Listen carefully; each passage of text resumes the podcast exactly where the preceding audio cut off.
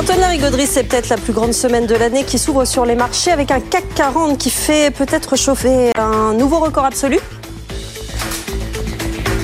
eh bien oui, 2,5% de repris en une semaine, un gain sur un mois de 6%, 11% de rebond en ligne droite depuis les plus bas de fin octobre. Là, clairement, on a en vue les 7581, notre plus haut absolu historique signé le 21 avril dernier. Pour vous dire, en avant-marché, on n'en est plus qu'à une quarantaine de points, 0,5, 0,6%. Euh, et puis, avec la manière, on avait du volume vendredi, hein, près de 3 milliards et demi d'euros euh, échangés sur le CAC 40, donc de la conviction, du dynamisme. Et là, tout le monde est sur la rampe de lancement parce que Wall Street n'est pas en reste. Hein. On sort un peu de l'ornière, un gain de 0,4% pour le S&P 500 vendredi soir, et alors une volatilité qui tombe à des niveaux assez impressionnants. 12,3 points sur l'indice VIX. On retombe sur les plus bas de janvier 2020, un plus bas de 4 ans quasiment. Plus aucun stress de marché.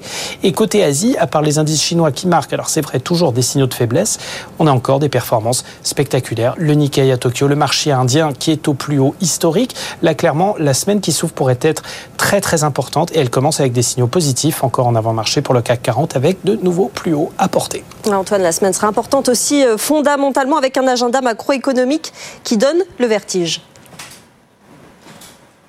C'est sans doute pas un hasard si on l'attaque à ces niveaux décisifs et cette tendance vraiment très très dynamique. Rien de bien significatif à se mettre sous la dent aujourd'hui, soyons clairs, mais alors sur les cinq prochains jours, inflation américaine, attention c'est demain après-midi, hein.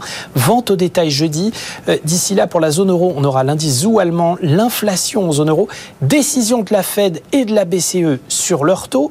Et puis écoutez, pour corser un petit peu le tout, on n'en avait pas assez, hein. journée à quatre sorcières vendredi, hein, la, plus belle de l'année a priori, euh, échéance mensuelle et trimestrielle des contrats et sur indice, on pourrait assister à un feu d'artifice hein, si le scénario de marché euh, joué depuis quelques semaines prend corps et signer une année absolument fastueuse pour le CAC 40 qui gagne désormais un peu plus de 16% hein, depuis le 1er janvier. Merci Antoine Larigauderie. On vous retrouve tout à l'heure pour les cryptos.